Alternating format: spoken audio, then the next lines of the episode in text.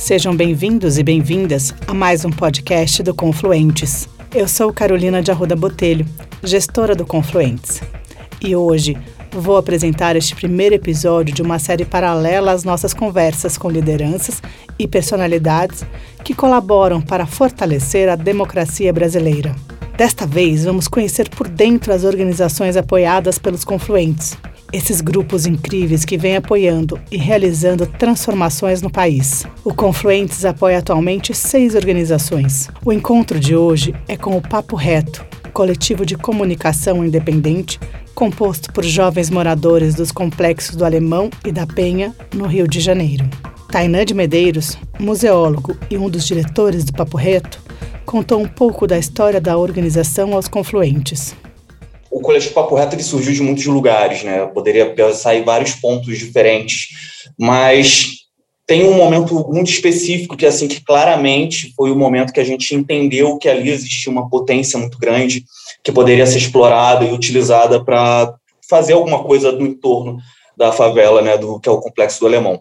Isso aconteceu em 2013 e não necessariamente por causa das manifestações de 2013, apesar de das manifestações terem sido importantes para criar toda uma energia de mobilização nessa galera, mas a favela ela já se mobilizava há muito tempo, todas essas pessoas que fazem parte do coletivo Papo Reto, boa parte delas já se conhecia de alguma forma, já vinha fazendo alguma coisa de alguma forma. Só que no final de 2013, meados de novembro, mais ou menos assim, final de novembro, início de dezembro, tiveram chuvas no complexo do Alemão que desmoronaram muitas casas foram aproximadamente 33, 34 casas que desmoronaram. Eu sei esse número de cabeça porque eu fiquei responsável pela planilha, pela, pelo cadastro das famílias e tudo mais. E naquele momento ali, para entender como é que a gente iria ajudar melhor essas famílias, primeiro a gente precisava criar um meio de se comunicar melhor com a favela e criar uma rede de comunicação mais rápida entre a gente. Saber, a gente precisava saber com muita facilidade, muita velocidade, quais eram os pontos da favela que estava desmoronando e como que a gente poderia chegar lá com maior facilidade, maior velocidade possível. Naquele momento, a gente criou uma ferramenta super tecnológica, super avançada, que é o WhatsApp. Né? Mas necessariamente foi um grupo é, no Facebook. Uh, um pequeno chat no Facebook que reunia diversos ativistas do Complexo Alemão e alguns moradores de lugares muito espalhados. É, Para quem conhece o Complexo Alemão, ele é uma ele é um complexo de favelas, ele não é uma favela. Isso é muito comum das pessoas confundirem, acharem, chamarem de Morro do Alemão, por exemplo. Morro do Alemão é só uma das favelas do complexo do Alemão. São várias favelas que cresceram em lugares diferentes e nesse crescimento elas se juntaram e formaram um complexo de favelas. A mesma coisa com o complexo da Penha, o complexo da Maré e todos os outros complexos de favelas que a gente conhece por aí. Deve ser mais de 200 mil moradores que existem aqui, então é muito difícil gerenciar tudo isso, saber exatamente qual é o lugar que está desmoronando uma casa. Por isso, esse chat ele deu muita facilidade para a gente. Uma coisa que hoje em dia é muito fácil de fazer qualquer coisa, a gente é enfiado no chat e tudo mais, a gente fica até irritado por causa disso, mas naquele momento ali não era tão popular assim, não era tão simples assim, e foi uma coisa super crucial. É, terminada toda aquela mobilização, e é importante dizer o que, que a gente conseguiu naquele momento. Nós fomos, foram várias favelas no Rio de Janeiro sendo afetadas. O Complexo do Alemão, ele não apenas conseguiu arrecadar, é, enfim, ajudar todas essas famílias, tirar essas famílias das casas de Moronano, como conseguiu arrecadar muitos materiais, é, conseguiu arrecadar muito alimento, conseguiu arrecadar roupa, conseguiu alimentar, arrecadar produtos de higiene, e até num determinado momento a gente chegou e falou: olha, tem muitas crianças, vamos arrecadar tempo, vamos pedir tempo para as pessoas virem aqui brincar com essas crianças. E nós conseguimos isso também. As pessoas também doavam seu tempo para ir lá brincar com as crianças, a ponto a gente se dar o luxo de falar: olha, não precisamos mais de doações, não temos mais como gerenciar essas doações e distribuímos aquilo ali com, para outras favelas. Eu me lembro que a Cari estava precisando muito e Manguinhos também era outra favela que estava precisando muito. Foram muito afetadas com aquelas chuvas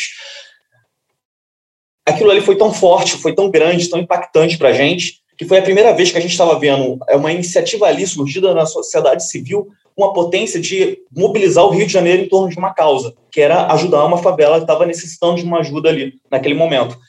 E aí eu me lembro, dessa, nesse momento já tinha um chat no WhatsApp, e foi o Raul Santiago que chegou e falou, gente, a gente não pode terminar esse negócio, a gente tem uma potência aqui, a gente precisa continuar com isso.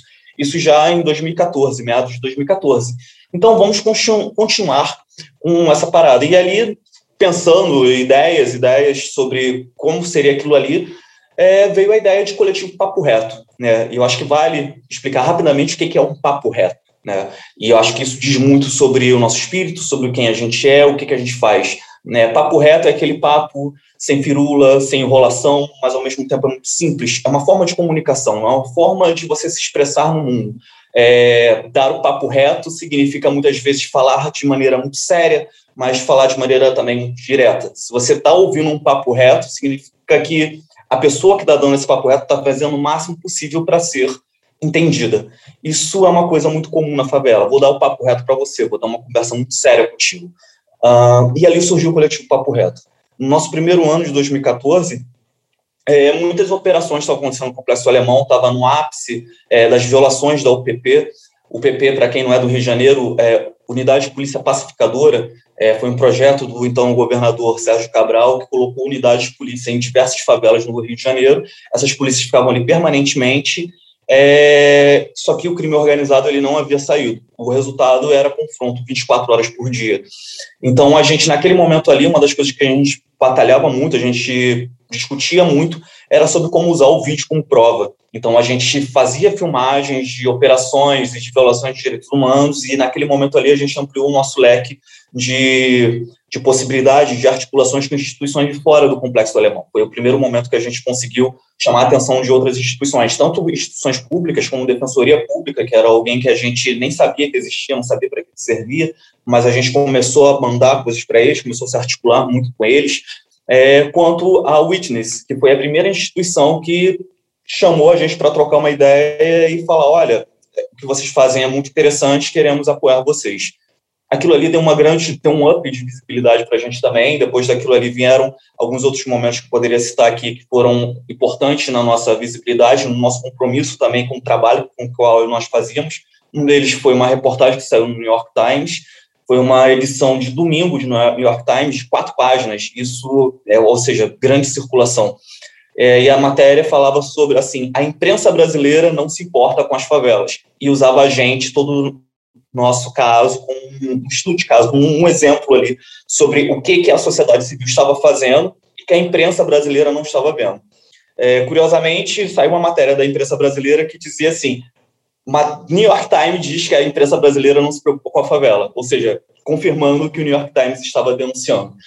É, de lá para cá, outras instituições é, descobriram o Papo Reto, o Raul Santiago ele fez, fez um trabalho muito bom conectando, se conectando com todas essas pessoas, apresentando nosso trabalho, trazendo para a favela, e desde então a gente percebeu que trabalhar com direitos humanos é apenas um braço do coletivo Papo Reto. É uma das coisas com as quais nós fazemos. E direitos humanos é uma coisa muito ampla, né? É, direitos humanos é o, é o quê? É a violação da polícia, mas é também a pessoa que está passando fome, é também a pessoa que está... É, é, o acesso à educação. E começamos a discutir todas essas coisas. Foi nesse momento que a gente diversificou muito o que, que nós fazíamos. Passeamos desde a área da educação, criamos pré-vestibulares, criamos alguns cursos, algumas oficinas, até ações é, pontuais dentro do complexo alemão, dentro tipo distribuir quentinhas, e aí nessa distribuição de quentinhas a gente conseguia voluntários, e nisso, toda vez que a gente fazia uma ação desse tipo, a gente conseguia mais voluntários, e dessa forma a gente conseguiu ramificar um pouco mais o que é o coletivo Papo Reto para outros lugares dentro da própria favela. E hoje em dia, bom, veio aí a pandemia, tínhamos vários planos para o que seria o coletivo Papo Reto nesse período né, do ano passado de pandemia, mas todos eles foram varridos com uma enxurrada, com uma vida de todo mundo, e nossos esforços todos foram direcionados para essa questão da pandemia. No primeiro momento, tentando comuni se comunicar com as pessoas dessa forma bem papo reto, né, como eu disse, sobre como é que a gente faz para fazer a favela ficar dentro de casa, né, e lavar as mãos, e usar álcool em gel e tudo mais, e como é orientações sobre, é, enfim, sobre as mais diferentes formas de, sobre essa questão da Covid, e no momento a gente percebeu, olha, vai ser um esforço muito difícil, vamos focar na cesta básica, porque se antes as pessoas já sentiam fome, já passavam fome, e é muito comum, a gente recebe isso nos nossos privados muito antes da pandemia, com a pandemia isso se acentuou, cada vez mais pessoas foram pedindo isso, foram demandando sobre isso, e nós nos articulamos com outras organizações dentro do Complexo Alemão, como nós havíamos feito lá em 2013, e já havíamos feito em outras ocasiões também,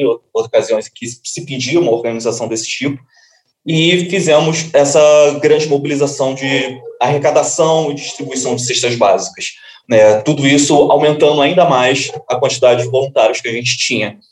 Bom, e isso nos traz para o coletivo Papo Reto que a gente tem hoje, né? Um, temos um espaço no Complexo Alemão, um espaço que dá para colocar lá essas cestas básicas, temos uma quantidade de voluntários também que nos ajuda, é, de certa forma, e temos aproximadamente, hoje são sete é, membros fixos do coletivo Papo Reto, né, no estatuto. Ativista e também integrante do núcleo de direção do Papo Reto, Raul Santiago trouxe um pouco da experiência e dos desafios do coletivo desde o início da pandemia. Eu acho que a nossa história dos vários marcos né, que a gente vem atravessando ao longo do nosso surgimento, esse período da pandemia né, é um dos mais marcantes é, há, alguns anos atrás, eu lembro que eu escrevi um, um texto para o Le Monde Diplomatique que falava a solução para as crises está nas favelas e periferias. Eu acho que eu jamais imaginei né, que a gente passaria por um período como esse que a gente começou a viver em 2020, ou a sobreviver, né?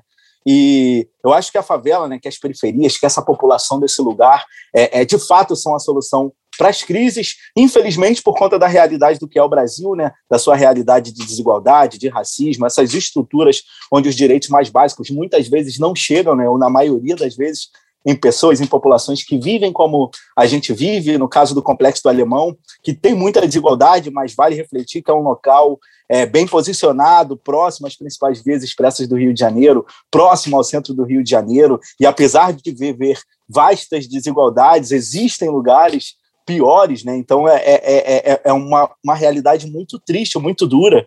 E quando veio esse lance da pandemia, por mais que a gente venha dessa sobrevivência, dessa história da, de, de, de criar soluções porque a desigualdade é regra, né? e não só porque a favela é criativa, é potente, constrói suas soluções, constrói seus dados, sua ciência, mas isso muitas vezes, infelizmente, vem também por esse processo da desigualdade. E esse processo ele jamais nos preparou para um momento como esse, e a, e a favela, mais uma vez, ela teve que ser a solução para as suas crises, né? Porque se tem uma coisa que eu digo com muita humildade nesse período de pandemia é que a situação ela não é mais caótica, apesar é, é, do que a gente já vive do, e desse triste momento, das gravidades existentes, porque a favela se auto-organizou, se autogestionou mais uma vez para tentar evitar é, é, é, que o caos, como regra, fosse é, pura e simplesmente passando de acordo com o descaso do que a gente vem vivendo hoje no, no nosso país, desde a chegada de, da pandemia e também de um pouco antes. Eu digo isso porque quando chegou a pandemia, né, a gente já vinha acompanhando o que estava acontecendo desde o final de 2019, um novo vírus, uma nova coisa e tal, as nossas redes internacionais, as nossas articulações no campo da comunicação e do jornalismo já apontava no horizonte que algo grave se aproximava. Só que nesse processo, nesse período, né, a vida foi seguindo, carnaval, ano novo, as grandes festas, né, aquela coisa chegando, porém é, é, sem muita atenção no caso do Brasil essa doença que se aproximava. Infelizmente, né, março em diante, a gente vem numa crescente desenfreada da explosão do que é o coronavírus hoje no Brasil, do que, foi, do que é a Covid-19. Em 17 de março, é, uma pessoa, uma outra ativista aqui do Complexo do Alemão, a Camila Moradia, ela criou um tweet justamente, Tainan, não sei se você lembra disso, relembrando o início de 2013, quando o Papo Reto surgiu. Ela simplesmente fez um tweet e disse: E aí, galera, tá na hora de reativar o nosso antigo gabinete de crise. E aí marcou a gente do coletivo Papo Reto, ela que já faz parte da instituição MEA, né, que é o Mulheres em Ação no Complexo do Alemão, e a galera do Voz das Comunidades, que é um outro trabalho muito legal existente aqui no Complexo do Alemão.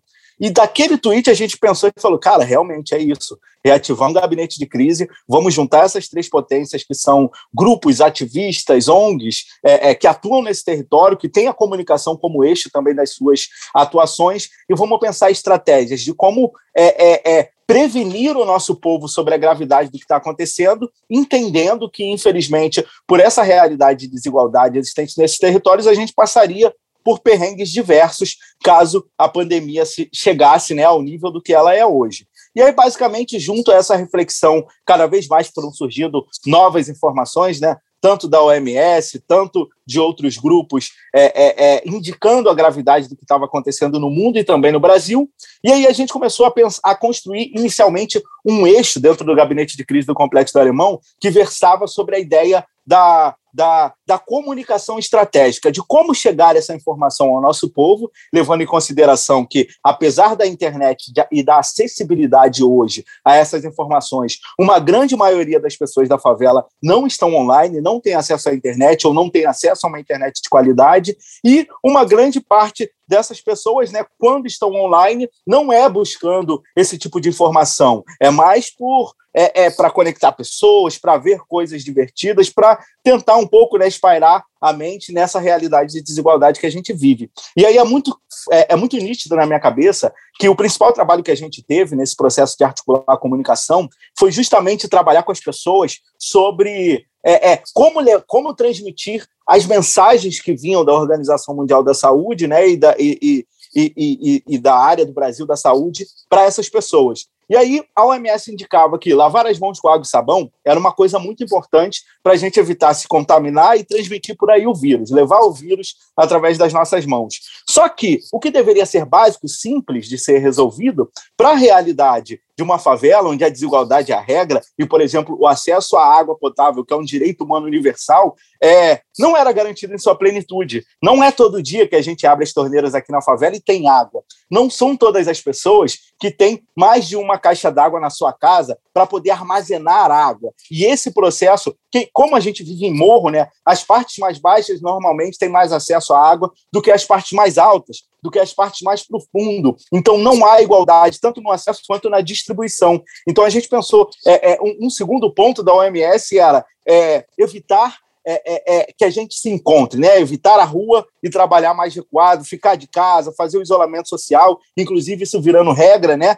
Pra, pra, é, é, imposta pelo poder público. Só que a gente está falando de realidades periféricas, onde a gente está é, é, é, imediatamente percebe casas de dois, três cômodos com famílias de cinco, sete, dez pessoas, onde os becos, as vielas, as ruas, elas são o coração pulsante da favela. A, a, os becos e vielas das favelas, elas são as artérias desse lugar. É o que mantém esse grande coração funcionando. E quando você tira essas pessoas, dessas pessoas, a possibilidade da rua, é, é, é e, e, traz elas para dentro dessa realidade de casa, várias outras situações foram surgindo. Então, no campo da comunicação, a gente precisou é, é, copiar né, as estratégias dos eventos que existem dentro do Complexo do Alemão e nas favelas do Brasil como um todo. O primeiro foi é, é, mandar fazer faixas com algumas frases e colocar nos principais acessos da favela. Um segundo ponto foi circular com carro de som com a linguagem, com a sonoridade local, é, chamando a atenção dessas pessoas. Então eu lembro que a gente girou um carro, girava né, vários dias, não só carros de som que muitas vezes usavam a batida de funk para dar uma informação importante sobre o coronavírus, ou a batida do rap para dar uma informação é, é, que aquelas pessoas deveriam saber. E eram coisas simples, como, por exemplo, é, é, se você tem mais de uma caixa d'água na sua casa, doe água para o seu vizinho, para a sua vizinha, e vamos juntas, juntos, evitar que esse vírus se espalhe pela, pela favela. Então começamos a brincar com pequenas frases e tal e etc. Só que tudo isso que eu estou falando, e demoradamente aqui falando, né? Isso é um período de mais ou menos uma, duas semanas depois que foi decretado o isolamento como regra, o fim da circulação das pessoas. E aí, isso, é, é, apesar de grande, a gente seguiu fazendo isso, só que esse ponto marcante de duas semanas, do dia 17 à frente, é que quando a gente cerceia essa liberdade, é, obviamente, né, não é questionando esse momento, a gente precisa se cuidar, só que na realidade da desigualdade, tem muitas pessoas autônomas na realidade da periferia que todos os dias dependem daquele dia para garantir o seu alimento, para garantir é, é, o mínimo básico para sua casa, para sua família, como, por exemplo, o pedreiro, a tia que vende doce, o tio que vende salgadinho, a galera que é ambulante, o produtor de evento, né? Tem toda uma camada de pessoas independentes, autônomas, que todos os dias dependem da correria daquele dia para garantir ao menos o seu alimento e a passagem ou, ou, ou, o café da manhã do dia seguinte. Essas pessoas imediatamente foram impactadas, e aí, passando mais uma semana, duas, né? Pouco antes de um mês, olha que loucura, né? Pouco antes de um mês de tudo isso, a gente começou a ser procurado pelas pessoas que começavam a dizer: olha, como a gente está em isolamento, não está podendo circular, a comida está acabando aqui em casa. E foi muito duro, porque a gente acompanhou esse processo. As pessoas começando a mandar fotos, né? No, no, privado de cada um de nós, na própria página ou redes sociais do Papo Reto, e mostrando: ó, agora eu só tenho macarrão, acabou o feijão, acabou o açúcar, agora já não tem mais nada. Então, justa, junto com esse processo de trabalhar a comunicação, imediatamente a gente precisou pensar essa estratégia de mobilização no campo do enfrentamento à fome, que ocorre até hoje, né? Até hoje o Papo Reto segue fazendo esse trabalho. Eu acho que isso tem uma conexão muito importante, né, com outros financiadores e também com Confluente, que chegou justamente nesse momento, né, onde a gente precisava de recursos livres para serem investidos é, é, é, nessa nova estratégia que, estratégia que até para nós também era nova, né, de pensar estratégia de comunicação, tem que fazer faixa, tem que contratar um carro de som, tem que fazer cesta básica, vamos ligar para não sei quem, é, tem que negociar esse preço, pô, não tem crédito no celular da pessoa, bota crédito no celular. Foi uma loucura, né, uma articulação é, é, totalmente diferente, totalmente nova, mas que a gente aprendeu muito com ela, né? Tanto que a gente chega hoje nesses 2021, tendo passado por esse 2020, obviamente, com o apoio de Confluentes e muitas outras pessoas, eu acho que é importante compartilhar aqui, né? Que no ano passado a gente geriu um valor aproximado, só com foco na pandemia, galera, de quase 6 milhões de reais né, essas três instituições enquanto gabinete de crise. É, e é muito, nossa, parece muito dinheiro, mas em cesta básica é caro. A gente está falando, como o Tainá falou, de 200 mil pessoas, estratégia de comunicação, é, contratar carros, caminhões, parcerias para fazer essa distribuição, áreas de difícil, difícil acesso. Então, é um valor que, na mesma forma que entrou, ele saiu muito rápido, né? E a gente teve outras parcerias é, é, de pessoas que doaram instituições direto às cestas básicas, né? E mesmo assim, mesmo com esse recurso, a gente ainda não dava conta da demanda existente. E a gente seguiu fazendo esse processo que foi muito duro, caótico, porém vitorioso diante do que marca a presença do Estado, é, do poder público nesse processo, que é a ausência, né? Então, por isso, no início que eu falo que eu tenho é, é, é que, a, que, a, favela, que a periferia, ela é a solução para as crises, porque a favela se auto-organizou, se autogeriu, construiu soluções. Aqui do Coletivo Papo Reto tem um ponto que é muito legal compartilhar. Como a gente tem um grupo é, com pessoas com visibilidade, né? No caso, eu, o René Silva, que enquanto indivíduos tem seguidores nas suas redes sociais, mas o próprio perfil do Coletivo Papo Reto, que tem uma rede nacional e internacional muito potente, quando a gente começou a mobilizar a campanha, a gente começou a receber gente do Acre, de Rondônia, do Pará, querendo doar, querendo ajudar a gente, né, o gabinete de crise do Complexo do Alemão. E é legal que a gente ficou feliz de saber que essas pessoas né, acompanhavam o nosso trabalho e confiavam a ponto de querer doar dinheiro diretamente. Né? Eu acho que quando alguém doa dinheiro é porque minimamente confia, acredita no que está sendo feito por aquelas pessoas, por aquele grupo. Então, isso foi, foi um ponto muito marcante para nós. Só que, ao mesmo tempo, a gente começou a refletir: calma aí, as pessoas do Acre, do Pará, de Rondônia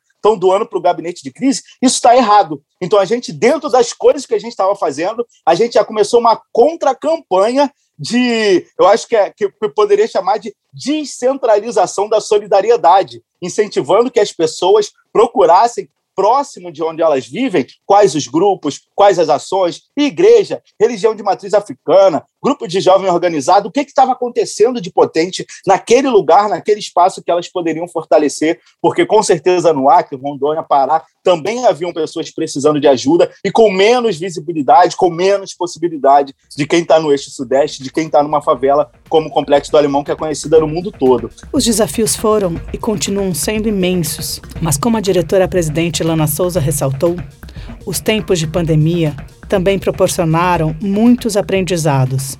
Foi um ano, como, como o Raul falou, muito desafiador. A gente foi teve que aprender ali em cima da hora fazer coisas que a gente né, nem sonhava que iria precisar algum dia na vida fazer algo como aquilo. É, mas também foi um ano de muito aprendizado. Assim, a gente conseguiu, né, os números que o Raul trouxe ali são números que é, assustam aí de primeira, mas que são que são muito gratificantes assim para a gente, apesar de todo o processo. É, é muito gratificante poder perceber que a gente foi capaz e se entender profissionalmente capazes de realizar tudo que a gente realizou porque foi de fato um trabalho assim de, de produção, de logística, administrativo, financeiro. É, a gente estava num time de 32 voluntários, né? Então foi bem louco assim, mas a gente depois olhou para aquilo tudo que a gente fez e ficou de certa forma bastante satisfeito assim. E para a gente, como o Tainão falou, assim, foi um ano muito de muita mudança, porque assim a gente tinha acabado de vir para esse espaço que a gente está hoje e a gente estava com um super planejamento. Carol chegou a visitar a gente aqui bem no comecinho. a gente estava com um super planejamento assim de todas as nossas atividades para acontecer e aí ficou tudo parado e está meio que ainda tudo parado até hoje. A gente está tentando agora voltar a repensar o, o, formato das atividades, mas voltar a fazer algumas atividades. Mas foi muito difícil ter que parar com tudo que a gente tinha planejado, né? Mas também assim tentando sempre manter um foco de tudo que a gente já fazia, tudo que a gente tinha feito nesses últimos seis, sete anos de, de coletivo, né? Porque muita gente que foi chegando, né, conhecendo o Papo Reto nesse último ano, é, ficou talvez com uma sensação de que era, ah, o Papo Reto faz ação humanitária, né? E tem muito, muito além do que tudo isso, né? Então a gente sempre tenta, tentou, no ano passado foi mais difícil, mas tent, a gente tentou manter é, algumas das atividades que a gente já fazia, pelo menos as ações mais pontuais, né, como, por exemplo, o Natal de Rua, é, que é uma ação que a gente faz desde o primeiro ano do Coletivo Papo Reto, é, que é um momento em que, que tem a ver assim, com o que a gente acredita também, que tem a pauta da, da política de redução de danos e política de drogas, que é um, um, uma área de atuação muito importante para o Papo Reto. Então, é o momento do ano em que a gente está ali compartilhando uh, no, no, no primeiro olhar, é compartilhando uma refeição, né, com moradores e moradoras em situação de rua. Mas é muito mais do que isso, sabe? É um momento em que a gente é, reúne muitos dos nossos voluntários para estar tá participando ali daquele preparo, né, em que a gente faz muito, no, no, durante o preparo, várias conversas sobre a questão dos direitos humanos, então acaba tendo ali meio que involuntariamente uma formação também da nossa equipe de voluntários, e tem também da gente compreender como está esse cenário né, do uso de drogas uh, aqui na nossa região. Então, é, de humanizar, né, assim, porque a gente fala muito ah, do usuário, do morador de rua, e para a gente tem é muito mais do que isso, sabe? Então, esse é um momento muito importante para a gente, da gente conseguir é, fechar o nosso ano com, com a certeza de que a gente está tá indo no caminho certo. Gostou da conversa? Com o Confluentes, você pode doar para o Papo Reto e as outras cinco organizações apoiadas. E ainda conhecer e interagir com artistas, lideranças acadêmicas, políticas e da área social. Somos um novo modelo de filantropia em busca de um país mais justo. Visite www.confluentes.org.br. Confluentes é uma iniciativa do Instituto Beth e Jacolafer e tem como financiadores o Instituto Ibirapitanga, Oak Foundation, Pórticos, Fundação Tid Setúbal, Open Society Foundations e o Instituto Galo do Amanhã. Além do Papo Reto, nossas organizações apoiadas são Agência Pública, Ame Tucunduba, CERT, OLAB e Vetor Brasil. Venha conhecer todas elas ao longo dos próximos episódios. Muito obrigada e até lá!